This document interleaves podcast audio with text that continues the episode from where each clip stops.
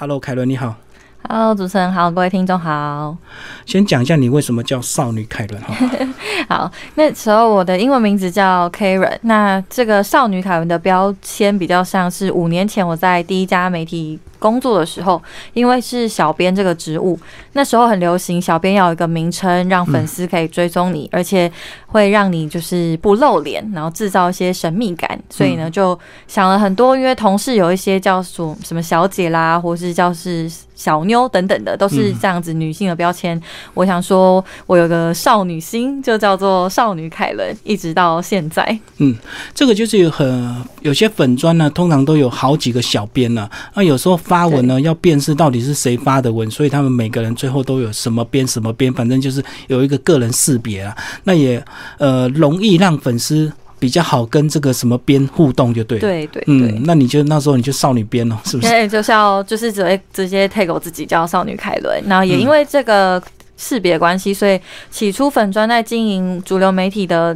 专业的时候，已经大概有个人有一万五六千的粉丝，他们都是因为主流媒体的原因，然后进而追踪到我。对，嗯，所以你们那时候每个小编个人还有成立粉钻就对，对对对，就那时候公司的操作就是每一个小编要有自己的粉钻，就是一个规定。但是他这规定也很好的是在你离职之后，他他前。一开始就有说这是属于你的粉丝专业，公司不会管你，所以你离职之后你也可以带走，就可以帮助你未来的人生。然后的确有帮助到，就不会强迫你关掉，或者是把这个管理权限缴出来就对。对，因为他们也没有在干涉你说你当时一定要发什么文，或者是进入到你粉丝的管理员，他就是很随心所欲的，希望你可以发一些文章，让粉丝知道，哎，你是谁，你是什么样子的风格，然后让他们真的喜欢上你，然后也帮助公司说，在你发一些文章可能有被抨击的可能的时候，还有一些粉丝会来帮你，嗯，护航吧，增援。对，其实这个公司算是蛮开明，而且这个嗯脑筋算动的比较快。因为有时候如果你不把小编培养成网红的心态，有时候他发文就会比较不负责任，或者是他就比较不会有上进心。嗯那当你的小编慢慢自己也当一个网红的时候，他就会企图心越来越强，他的发文或各方面，或者是自我经营，或者是一些操作，他就会更犀利，对不对？所以会对个人帮助非常大。对，就是当时我没有觉得这个帮助算很大，但是直到现在，可能近三年来，就是哦，如果当时没有这个粉钻的话，也许就不会有现在的我，因为我没有一个发声的管道，或者是我没有一个已经有够多人关注的基底。到现在，原本是可能只是发发绯闻，就也是从那种二十五岁开始发绯闻的人啊，但是现在已经不太发绯闻，就是可能会发自己的作品跟文章，然后粉丝也跟着我一起成长。所以有这个空间，算是我可以表达自己心声，然后去关去告诉大家，哎，我关注什么事情，然后大家也可以一起来关心。嗯，不过如果你是现在才经营的话，也不是说就不会被关注，而是说效果会比较有限，而且会 比较慢了。就是你要从头现在才开始。对，要而且想到现在从头开始会觉得很累，因为呃，其实说实在，这过程中也摸索非常久，因为一开始是公司粉砖，但你离职之后就不属于公司，你有时候你。还要特别告诉大家，哎，你我已经不是这间公司的，所以就变成说是我自己要去维持这个粉砖的风格，跟去想想大家到底喜欢什么。所以有一段时间，我还是因为女生最容易的。呃，暗赞或是被人家分享的文，就是那种自拍啊，或者是什么长腿照的类似这样。所以有一段时间，我也想说，那我就先冲粉吧，然后就拍一些美肌照，是吗？就对，或者自拍。可是久了，就会有一些粉丝的留言是属于就是关注你比较知识型的，对，知识对，就身体就说哦，你这张很漂亮，脚好长哦，类似这样子的回复，然后都是男粉居多，我就会觉得让我心理上不是很舒服，就真实的我会觉得他好累哦，这样子就不够落实。就感觉很虚，对不对？就是因为你拍的很漂亮，然后人家就一堆一堆人赞美你，而且通常都是男生这样。对，就会觉得说，那我之之后常年下来，我还是要做这些事吗？就觉得好像太肤浅，所以我有就有刻意的半年到一年的时间，完全没有发自己的照片，都是在发我的文章啦，或者我写作，或者我关注，我喜欢摄影，我喜欢拍别人风景照等等的事情。久了，大概这段期间，粉丝就有被洗掉，然后他们男粉丝就流掉了，就对对，就是留下一些。现在知识性的啦，或者是比较愿意跟我讨论一些时事的粉丝们，嗯嗯嗯，对对对，所以其实这一路的过程都是经验啊，就是你发什么文，你就会吸引什么粉丝，就对。对对对，就有点像是，哎，你是谁，你就会吸引到你身边呃跟你在做同样事情的人，认同你价值观的人。嗯，因为毕竟你个人是比较知识型，所以你实在不需要跟那些小模比，就去去露脸或者是露一些身材这样子。对对对，嗯，好，那其实你这本书还是有把你一开始的家庭背景先讲一下，对不对？没错没错，你要先把你家庭背景讲一下，你妈妈带着三个小孩。对，嗯，家庭背景比较特别，因为在我出生之前，爸妈就离婚了，也就是说，在我妈妈怀孕的时候，父爸妈就离婚，就单亲就对，所以我一出生的时候就是单亲的状态，我也没有去想说，哎，怎么没有爸爸这个角色？因为一直以来都在我生命中没有。但是因为我们小时候，现在我妈妈，我们总共三个小孩嘛，所以就是一打三，对，有两个姐姐。那一打三，你现在想想这个状况已经很累了，那你把时光推回到二十年前，其实就是。是呃，在资源非常匮乏的状况下，一个女生要带三个小孩，然后去成长，就当然是创业。那也因为可能。呃，租屋，所以我们常常搬家，常常必须要去换领域，那妈妈才有办法呃支付我们三个人的四个人的生活费。对，所以从小到大就以又我有记忆开记忆开始就是一直在帮家里的忙。小时候是做手工代工的，电脑工厂代工的，那主要就是做电脑现在后面那个 USB 的零件做组装，公母片把它装在一起，插 IC 的。对，所以就是那个时间就是你下课，然后你必须工作到凌晨十二点或是一点。然后你再从工厂走回家，所以在过程中你就每天。这个你装完一一箱，你还有一箱会直接倒下来，所以我的手就非常的粗，都跟女现在是现在很粗超粗，就是没有办法，因为你从小就是没有滑过，就是粗粗的，所以几乎是从我嗯，我从幼稚园开始一直帮到小学，因为大陆迁厂的关系，大陆迁厂潮，所以工厂就关闭。那有一整年时间，我妈妈就在家里想说，不知道要下一步是什么，刚好一丈开照相馆，嗯所以就我妈妈去照相馆，大概当了几年的店长之后。就决定自己开业创立照相馆，大概是我国二的时候。那国二、国三的时候，你其实应该要准备升高中嘛？但是我们一样下课的时候就回家帮忙顾店，一直到我研究所毕业。嗯嗯，所以就是我长长的二十五年来人生都是半工半读，尤其在大学，除了我们家有店之外，也要呃自力更生嘛，也也就是说我们要半工半读。所以在大学的时候，除了上课之外，也要去打工。那我比较特别，我是私立学校夜间部的学生，所以白天就一直在打工，打了完全不一样的领域。可能我有待过法律事务所啦、餐饮业啊，然后最后有机会到媒体打工这样子。嗯，你跟你两个姐姐感情好吗？会会不会计较你们三个？计较哦，就看如果你在意某件事情的话，就蛮计会互相计较，是是一定的，因为家人。可是如果是真的是大事要帮忙的话，就第一时间一定是支持。比如说很团结，就对对，算是蛮团结啦。以这样子来讲，因为像我大姐，她最近就说她要去爬玉山，还抽到那个玉山的登登山团。然后正常的家庭可能会想说你不要去啦，很危险啊什么之类。但是我们所有人都说哦，那你要记得准备好水壶，你要记得准备好什么高山症的药，这样完全没有说哎你不要去，就是先帮他想办法。嗯，比较是这样。都帮他解决那个记得提醒的事情，就对，就是想说哦，你要去我们的选项里好像就没有说你不要去这件事情，就是会去说你要你要去的话，记得要准备什么什么类似这样，对，比较是尊重。呃，他想要做什么就去，然后我们一直从小到大好像也都是这样，所以以至于到为什么在书中要提到家庭这件事情，就是我觉得到现在我好像做什么决定或是我怎么想，都跟家庭背景跟这个养成的东西有关。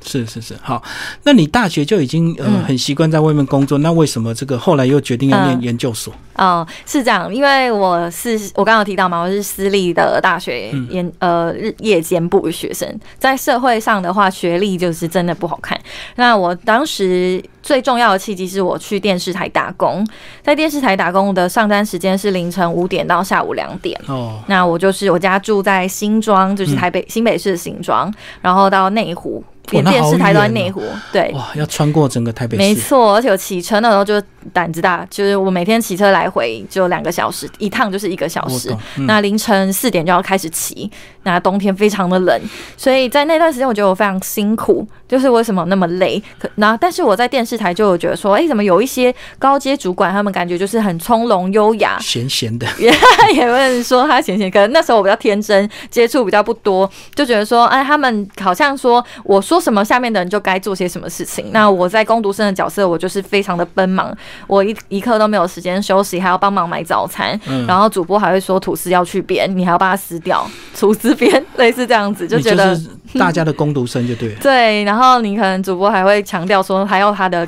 椅子上的高级的那个毛毯，你要帮他拿进主播室，类似这种状况，就觉得说为什么他们都那么好，只是类似讲。后来就有人跟我说，哦，因为他们都是研究所毕业啊，他们这样子就是才能当上管理职啊。即使你刚出社会五六年还不是管理职，可是到最后要选关键的时候，一定会是从学历先开始，类似这样。蛮蛮蛮正面的回复，确实就是如此。是对，我现在还不太。非常确定，然后，但是就因为这个观念，所以我在从进攻读生开始，原本我是完全不喜欢新闻的，我也是意外了进到新闻媒体圈去打工之后。嗯，在我报考研究所的补习班，只花十天的时间，我就决定，那我要去报补习班，我要考研究所，就是这个状况，我就考了研究所。那其实准备时间非常的长，大概有两年时间。正常的人准备大概半年到一年，但是我花了两年时间，因为我知道我不会读书，我真的是大学，因为夜间部都是报告，加上我们科系啊。主要的考试都是你上台报告啊，交简报啊，交一些就是你不用考试笔试的东西。所以我大学期间大概就只读过两到四本书，就是还是什么主必修的国文、英文、伦理学。而且夜间部应该会比日间部松一点吧，对不对？因为他都会。体恤大家都是在职进修，所以就会稍微松一点，会吗？会，如果要跟日间不比，它真的是稍微松一点点。而且其实上课的话，老师也会给你蛮多时间。就算你可能上课聊天不太认真，老师也不太会管。嗯，对，就是。不知道是不是科系上也算蛮自由的，因为是传播系，嗯，对，所以在整个各方各面要求就没有到很高。即使你你觉得没有到非常认真，但成绩还是会过，或是成绩也不错。但是相较同学来讲的话，我算是成绩比较好的那一个，对，嗯嗯嗯。好，那后来呢，就到嘉义去念书嘛，考上研究所，中正大学，对，考上中正大学，嗯嗯，我觉得算是一个。意意外，因为我从来没有离开过台北，那时候。哦，所以那时候也是蛮害怕的。我就连在报考都还有先问老师说，如果我上了不想去怎么办？老师说你先报，谁谁准你不不不报这个国力啊？你以为你是谁啊？你一定会上吗？类似这样，然后说好了，我报。所以他是我压底线，最后一天截截止的时候我才交出去的。嗯，学校其他就是我都也是很正常报一些台大、政大，就是异想天开，觉得自己会上。后来我嗯，我报了时间的研究所，大概一半一半是国立，一半是。私立，私立都有上。那国立就只有上同中正，而且是被取第二名，就是整个录取名单的最后一名。那在所有私立跟国一间国立的比较之下，所以就是好像觉得说我花了两年的时间，我应该要去读国立的，不然我干嘛花两年的钱、两年的时间，还有两年的心力去准备这些备审资料？所以在种种状况之下，我就先我就去嘉义了。然后一开始非常不习惯。对啊，因为那个中正大学超级大，而且出来 周遭都是田。田对，这凤梨田，然后所以一开始去的时候，就几乎每一周都回台北。嗯，就是我上课三天的话，我就最后一天一定会回到台北。那每一天来回一次一趟来回就三小时半或四小时，就那时候已经坐车坐到我只要睡着醒来的那个时候，就知道窗外在哪个城市，嗯，或是那个建筑就是哪一个县市，我大概就知道我的待在多久要到嘉义，在多久要到台北了。嗯，对。然后后来过了两一一年半左右吧，就是那一段时间，我后来非常喜欢嘉义，也很喜欢那种生活，因为我觉得太惬意了。就是在台北，好像你一回到台北，就很多人要找你，然后你就很奔忙。而且一到台北，就会心情就会烦躁，就那种交通啊，就让你感觉不舒服，对不对？非常的就是很嘈杂吧，路上的交通。然后嘉义它是，嗯，交嘉义的交通并不太方便，就就是像我那时候要从学校摩托车吧。对，比是少，然后你一定要摩托车，你没有摩托车几乎就没有脚的意思。像我那时候从学校到高铁站嘉义高铁，我就转了七次的不同交通工具。我先走路，然后脚踏车、公车、BRT、台铁，这样转完之后，一到台北一到站打开门就是捷运的衔接站。然后我就那时候就觉得，天哪，为什么差那么多？对，落差好大。对啊。好，然后后来你最大转折是除了念研究所之外呢，是二零一四年你到韩国，是是，对不对？那时候是去游学。对我那时候是交换学生，哦，去一年，去其实去半年而已。但是我去韩国，就是算一个大家觉得比较特别的国家，因为有人会觉得说你都出国，应该去个是日本、欧美这样比较夯的国家。那虽然说大家觉得韩国现在很夯，可是我出国的时候是二零一四，那时候有那个电子袜的事情，所以基本上台湾人非常讨厌韩国。然后你同学都会跟你说，根本去韩国啊，然后黑袜事件，对对对对，就是一直。想要嘲笑你等等的，那后来我其实我我当时去是因为想要找一个台湾人比较不会的第二外语，因为大家都蛮多人会日文的，我想说对，我想说韩文比较少人会，我就这样在一个天真的冲动状况之下就去了韩国。为什么说天真？是因为完全不会韩文，我就去韩国了。嗯，然后韩国的学校就是在大学里面的语言中心，他用韩文教韩文，所以一开始我就是。鸭子听雷状况，完全不知道老师在干嘛。但是老师可能多多少少从他肢体知道他想要表达什么。再呃问一下隔壁的也会讲中文的朋友，就这样子一个要慢慢学下来。一一个一个礼拜之后，我就可以问路了。所以其实语言上的成长是有，但最大的转折。成长是因为我第一次感受到人生是这么自由的，因为像我刚刚前面提到，我在二十四、二十五岁以前的人生就是一直在半工半读，然后帮家里的忙，然后上课，人生就这样。我还曾经问我同学，寒假的时候都在干嘛？时间那么多，要做什么事情？然后他们就说，你就是去做你喜欢的事啊。然后我就一直想说，那我喜欢的是什么？其实我不知道。直到我到了韩国之后，每天除了上课只要上四小时之外，其他都是我的时间，就开始自由了。对，我就开始感受。到哦，我觉得好像原来当一个学生是这么的单纯，这么的简单，这么的轻松。我那时候的烦恼只有我这个单词背不起来，我怎么办？然后我跟朋友朋友分享这个烦恼的时候，他们都想打我，就想说我们在这边工作那么辛苦，然后你出国还有时间在那边想单字很难背。但是那半年的时间就给了我很大的养分，嗯，因为我发现我很喜欢拍照，我很喜欢摄影，就是我那时候就拿着我的单眼到处去拍一些美照啊，就是帮呃，就我很喜欢拍风景。也很喜欢拍一些。景色、日出、夕阳，类似这样子。对，而且你们家那时候开照相馆，应该你对摄影就更敏锐哦。对，就是会潜移默化啦，会觉得说没有什么难的，反正我不会，我就跟别人学，就是好像不觉得他是学不起来的。然后倒不是说真的非常非常专业，只是说可能在构图或是敏感度，就是大家拍觉得拍起来还蛮好看的。嗯，对。所以你是在这个二零一五年才正式的进入职场嘛？哈。嗯，对，二零一五年十月。嗯嗯嗯，就等于是硕士毕业了。对，那时候哦，其实那时候是快毕业，还没有毕业，嗯，是剩下最后一个口试的阶段，硕论要口试。嗯，然后因为真的只是剩下一点点，我就先找工作。那时候其实也已经二五二六了，然后就同学们也已经是主管了，当大学同学们已经是什么高阶主管啊，或者是至少是小小主管或资深，结果我还在。还没找工作，嗯，所以就觉得好像那时候会觉得，为什么我读研究所要花那么多时间？嗯，就是也会有一种迷惘，或是觉得，嗯，我会不会做错一个决定？然后到直到就就等于说我大学毕业三年半的时间读书，然后我同学在职场三年半，我初出社会，他可能已经是主管，对，难免会有个比较，对啊。嗯，好，那二零一五年那时候，你就是一开始先进入在这个网络媒体，那时候就成立粉专，一开始讲的嘛，哈，就公司鼓励你成立个人粉专，你才开始进入这个比较熟悉的所谓的自媒体。但是呃，蛮大的改变是不是在世纪奥美也是蛮重要的一个 呃经历，包括。这个创办人哦，对啊，丁玲娟也帮你写这个推荐，对，他帮写推荐序。嗯，我很感谢 Oliver 有帮我写推荐序，因为我这是我从来没有想到，就是我可以邀请前老板帮我撰写推荐序，真是也还觉得很不好意思，因为其实我在世纪奥美的时间并没有非常的长，但是那一段时间重要的是，嗯，我从大学在电视台打工就非常想要当记者，只是因为像我刚刚前面提的，我三年半当你读研究所已经没有。电视台经验跟背景，那其实媒体这一行，对媒体这一行，他要的是经验，他不在乎，他不太在乎你的学历好或不好，他要的是你一来就可以上手，马上做，对你一来教你，对，不用花太多时间教你，一一来是没有时间教你，一二来就是如果你不太上手的话，嗯，你你一定会被骂，然后你这样等于消耗公司的一些资源或者是什么的，对，所以在那段时间，第一份工作是小编，再来就是你想要直接从小编你。我以为我有新闻经验了，可是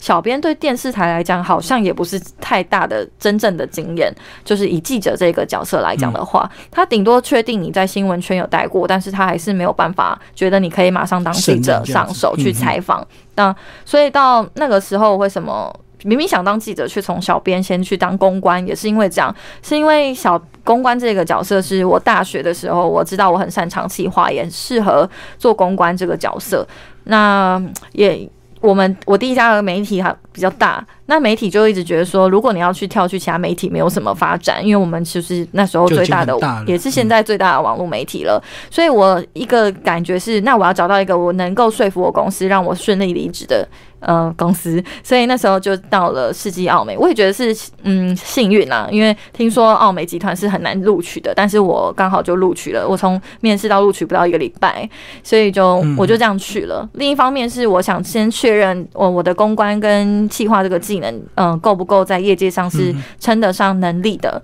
然后第二个目的就是想知道我到底想多想当记者，就保持这两个心情，我进入到公关产业。那当然，我后来觉得说，哦我的公关计划这个技能还 OK，不至于说我再去当记者再回来的话，呃，还不能录取什么的。所以。在这个状况之下，还有我非常确定，我真的超级想要当记者，所以我很快的又提离职，就又到回到电视台，那回到媒体圈，就是测试你的决心啊。这个对我觉得好像是这样，嗯，看看你到底多想。当记者，先在一个算是很大的一个广告公关公司，最后你还是还是想做，那就真的是你就回到所谓的本业本行这样子。没错，而且其实我觉得那时候要放下，现在看起来并不太容易，因为它是一个非常大的公关集团，然后资源很多了，资源很多，你的客户也很大。那可是对我来说，我好像比较在意喜不喜欢跟生活上的一些感觉，就是可能那时候会一直觉得说，哦，客户要什么我就要改什么给他，有什么。美工的东西可能最大，对，一天改改个二三十次都很正常，所以我就觉得说，为什么？而且我这么辛苦做出来是客户的，就是那时候的比较幼稚的心情，就觉得是这样，就想说，那我没关系，我二十六岁应该还来得及，所以我就放弃这个美丽的公关的职位，然后到了电视台，而且是从攻读生开始当起，就是我已经从我从正职转回到攻读生，就只剩下。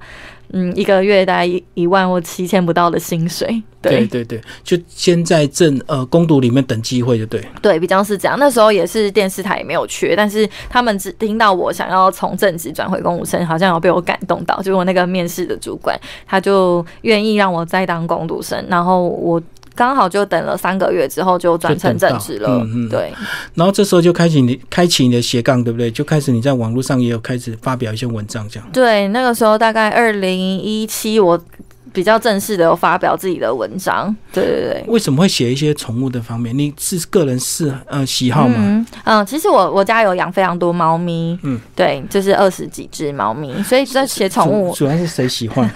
一开始是收养流浪猫，然后收养流浪猫之后，照相馆的猫咪就呃气味相投吧，就越来越多只来，然后我们就喂它，它就会进来，就慢慢的就十几年来就二三十只猫咪，嗯，对，然后嗯，为什么写宠物也是因为那个时候公司缺的是宠物的特约啊，我写的也还 OK，就是什么稿子都可以写啦，那就有接这个案子。主要接案是因为。太缺钱了，缺钱是因为就是我是工读生嘛，那你出社会之后，就是没有人会再会再给你钱了，你就要认命。然后那时候我才发现，原来我薪水真的不高，所以我就必须要什么案子都接。所以其实宠物特别是其中一个。那我因为硕论的关系，所以我还会跑统计软体，我有接过统计软体的案子，或是会使用 Photoshop 跟 Illustrator，就也有接一些美工设计的案子，非常非常多。我从出社会到现在，就都有很多案。子在手手上，嗯嗯，那时候就是为了多赚钱，就对。对，那个时候的目的就是我要，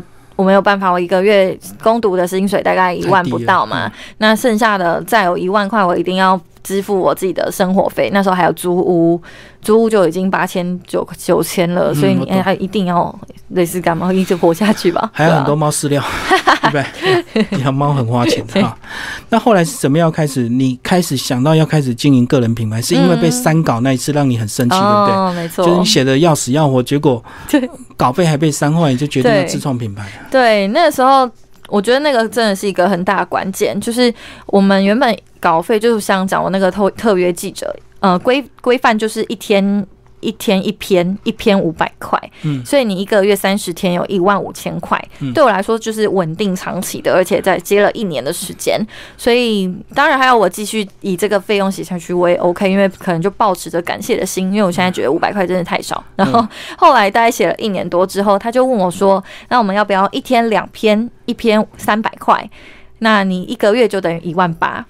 就变成打六折，对，你可是你总数是有增加的，你一万五变一万八，然后那时候我就有点犹豫，就是我犹豫的点是因为我真的超缺钱的，所以我在想说要不要接，但另一个点就是觉得说为什么要破坏行情，五百已经很低了。你工作量就多一倍啊，可是你才多三千，而且我还有正职。说实在，那时候正职已经在电视台了，就觉得说好像这样有点敬业条款，还干嘛的？就是所以我就跟对方说，哦，我其实现在已经在另外一家媒体什么的，所以后来就就是因为这样，就是没有接了。再加上我太。就很生气，说实在，我就是很生气。为什么我写那么好，然后你还要看我的稿费，然后又要增加，对，又要增加我的劳力，所以我觉得那时候你是匿名的，对不对？嗯，对对对，我就很不开心，就觉得说，哎，读者自己看到三百块写出来文章，不会觉得就是好像被耍一样吗？就是你以为这家媒体很棒，可是只有你拿的，你看到的新闻其实是很廉价的。那时候就有一点这种愤恨心情，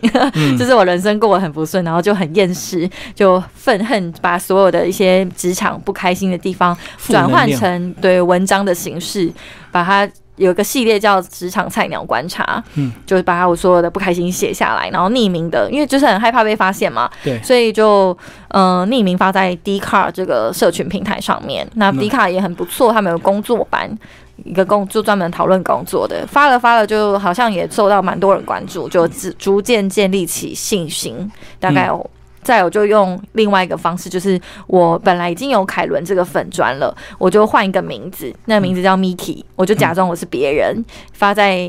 呃去投稿到那种比较大型的杂志上，那投稿都有中，就觉得说，那既然是一个名不见经传的 Miki 都可以投稿上了，凯伦应该也可以吧，所以就 对对对，就有了信心，就慢慢把文章转移到凯伦这边，就是告诉大家说，我现在有在发文章了。所以你曾经看过很好的文章，搞不好当年都是你写的，就对。就也没有到多少篇，但其实有些可能就是会会是我我写的匿名文章。然后有信心之后，就开始嗯越来越清楚自己想要的以及人生的路，就是你专注而且快乐、很专长的事情一直做下去，最后就经营个人品牌。对，但其实嗯那时候就会觉得说我我很喜欢写文章，可是我喜欢的点是因为我从中获得成就感，也有从中获得舒压跟抒发压力的嗯方式。就是写文章对我来说很好，嗯，但对别人来说可能会有偶尔会是一种压力，可当然对我来说不一样。所以在这个状况下，我就是一直写，一直写。后来就是因为有一个聊天机器人的城市，我设定一篇贴文，有两万多个网友要索取我的文章。从那时候就完全下定决心，因为我要设立我一个个人网站。那时候还没有个人品牌这个名词，那个时候比较流行的就是斜杠青年这个名词。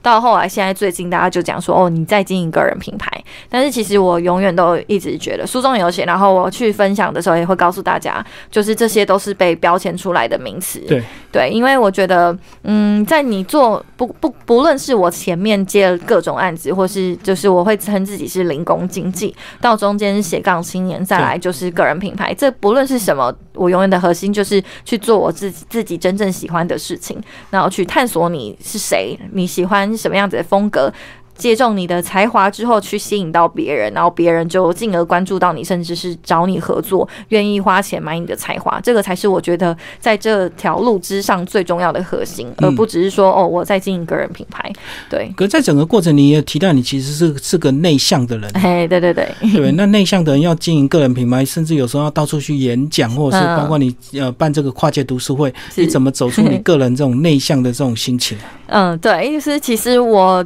在办读书会，读书会是二零一九年四月开始办的。一开始的场次人不多，然后我非常的紧张，因为我没有自己办过活动，就我会很担心大家都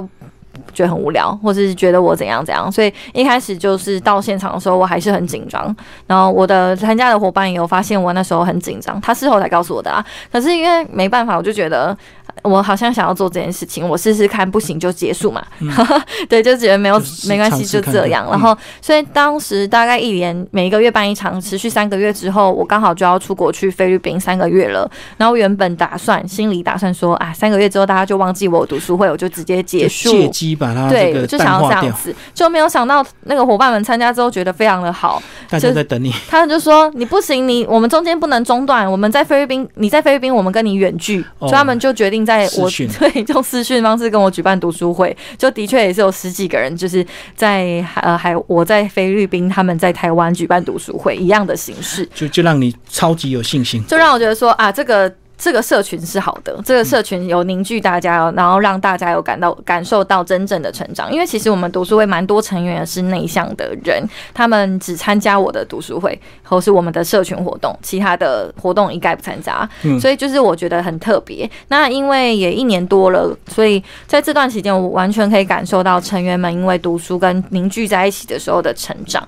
所以他们渐渐的也呃也去接受说，嗯，我认识新的人，我用人脉跟专业来。互相聊天是可以有品质的交友的，因为对我来说，我以前很害怕认识新的人，是因为记者这个职业，想要认识你的人都有目的，想要加你好友的人都是想要你采访他，要请你帮他宣传，对，或是什么，所以那时候我就很害怕认识新朋友，我也讨厌自我介绍，我不想要告诉别人我是。做什么事情的？哎，真的像我自己，我也很讨厌别人跟我说：“哎，我有个朋友怎么样？” 下一句就是可不可以上你节目？对，然后我就觉得有点困扰啦。说实在的，所以那时候我就不相信说大家加我好友是想欣赏我自己的才华或者什么的。到后来，因为参加了一个社群，它叫做 Exchange，是一个非盈利的互联网组织，现在是一个社团法人。那这个过程，这个是我完全的舒适圈以外的一群人，他们是在网络圈工作的。那我原本是媒体圈，跟网络一定是不太有交集。对，那因为想要看看他们在做些什么事情，就访问了他们。访问了他们，发现每一个人都很专业，而且在比较很好的公司上班，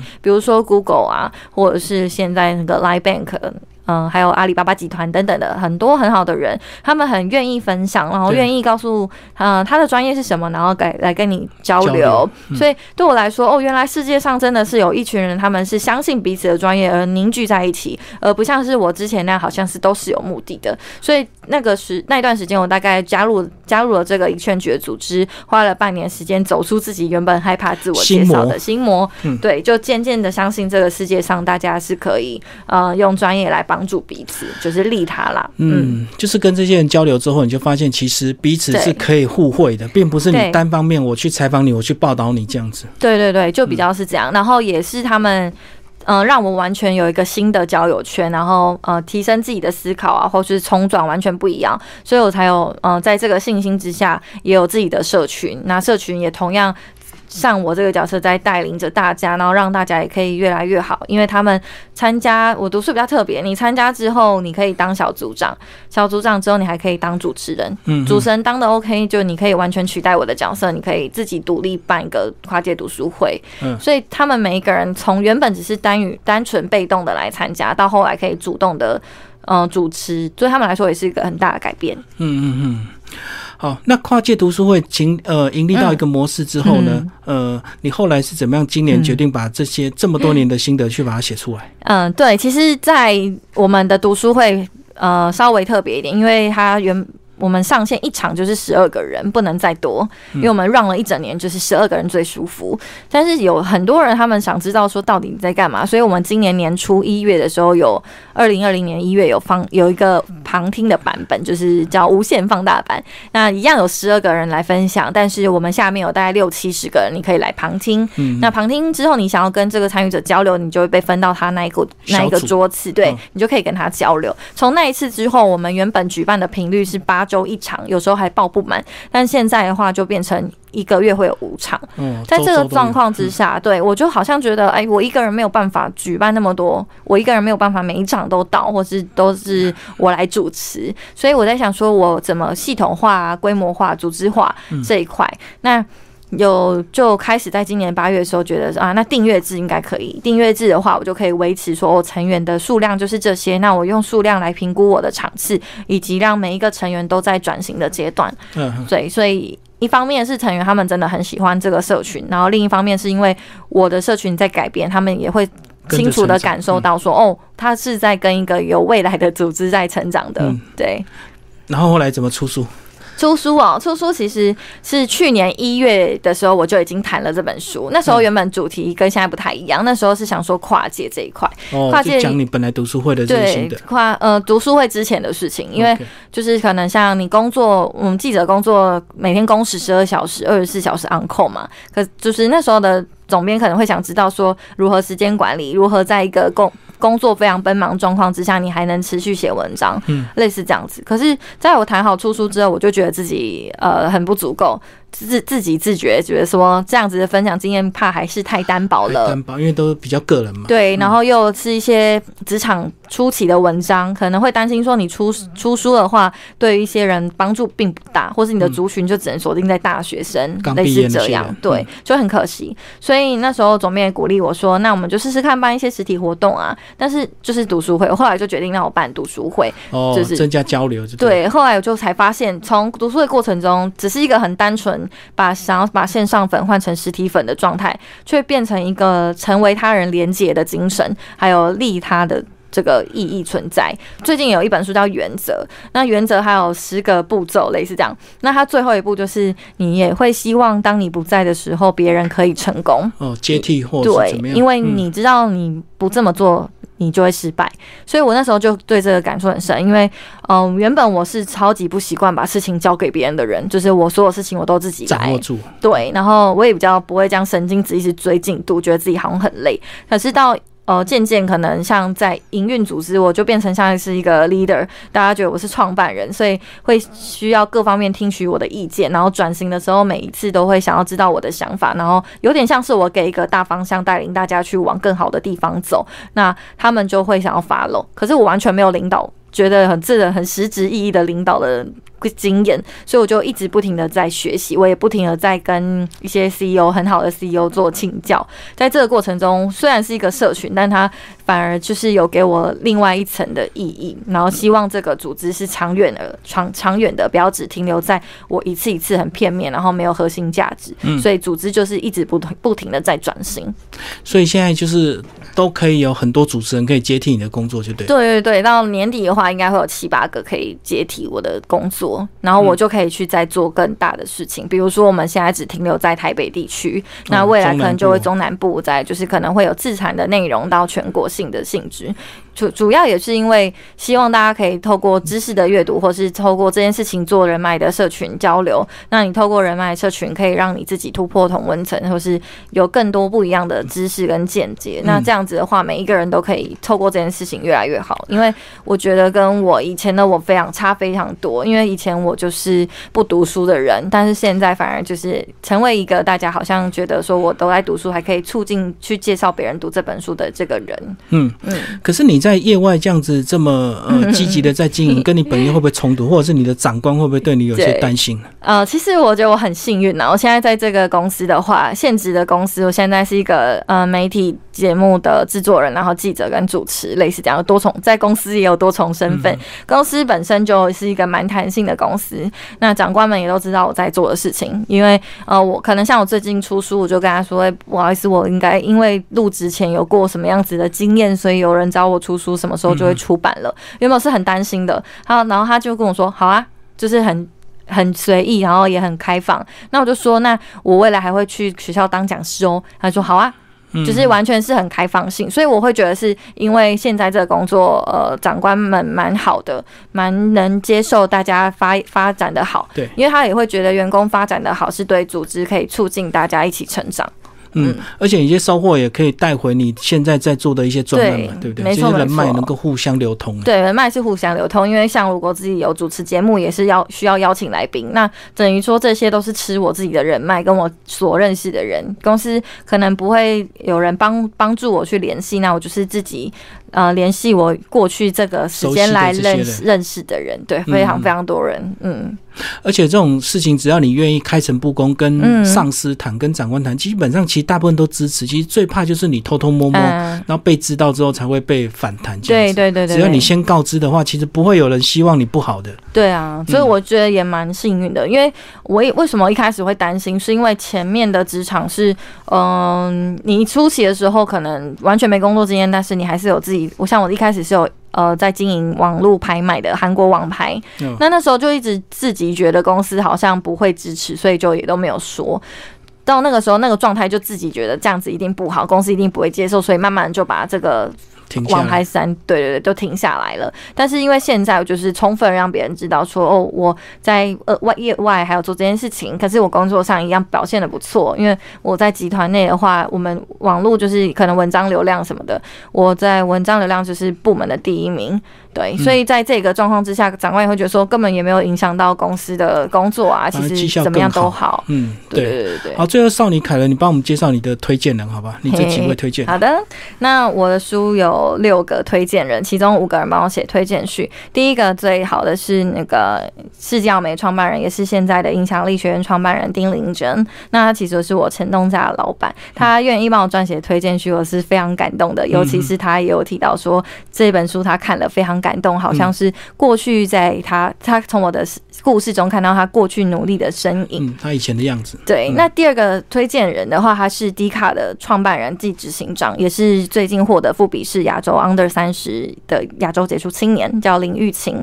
他的英文名字叫 Kid。那其实很有趣，是我的文章发表在迪卡上最最一开始。那后来有因为采访的工作关系，有有幸认识林玉清呃这么棒的执行长，所以呃我向他提出这个邀约，能不能帮我写推荐序的时候，他也非常的快就答应了，因为他会觉得哦，一方面用户的成长对他而言是一种嗯。信心，他也会觉得说，哦，他创造这个平台，他呃帮助很多人。那对我来说，也是一个我个人生命中非常重要的里程。那第三个的话呢，是一个呃放弃二十二 K 蹦掉新加坡的博主，他叫艾尔莎。那艾尔莎其实在我生命当中也是呃有很重要的角色，原因是因为那时候嗯我在二零一六年开始追踪他的博客。那一直都给我在职场迷惘上啊很多信心。到后来我出版这本书籍，完全是因为他协助推荐给出版社，那我才有这本这本书的出出版。对，那再来就是以劝局的创办人，他叫许权。许权的话，因为我们他我们职场历程完全不一样，因为许权本身二十八岁就年薪七百万了，然后我还是一个小鲁鲁的时候，他还是愿意帮我写，因为他觉得我们就是透过专业彼此加成的，因为我有媒体的专业进入到以劝局这个社群，所以帮助大家一起变得越来越好。最再第五个是，嗯。何泽文，他是之前在世界前五百大的企业担任人资的人，那也有一个社群叫“职涯实验室”，他叫何泽文。那泽文他平常本本身也是大家很熟知的个人品牌这本书的作者，那最近也有一本书叫《成就未来的你》。其实他在各方面也是非常斜杠，然后非常的愿意去帮助别人的人。那所以我一出书，他就非常的愿意帮我推荐，这也是。嗯，这五个有写推荐序的推荐人，完全都是在我生命当中，还有跟这本书有意义的连接，所以我才嗯非常希望他们可以帮我做推荐。那最后一个是皇阿玛的后宫生活的呃博主，就是志明与狸猫，因为我刚刚提到我家非常多猫咪，那他们就是看了这本书也很喜欢，所以愿意挂名推荐。那大家也会因为猫咪的关系有注意到这一本书，对，这是我的几位很棒的推荐人。好，今天非常谢谢少女凯伦为大家介绍她的新书，谢谢。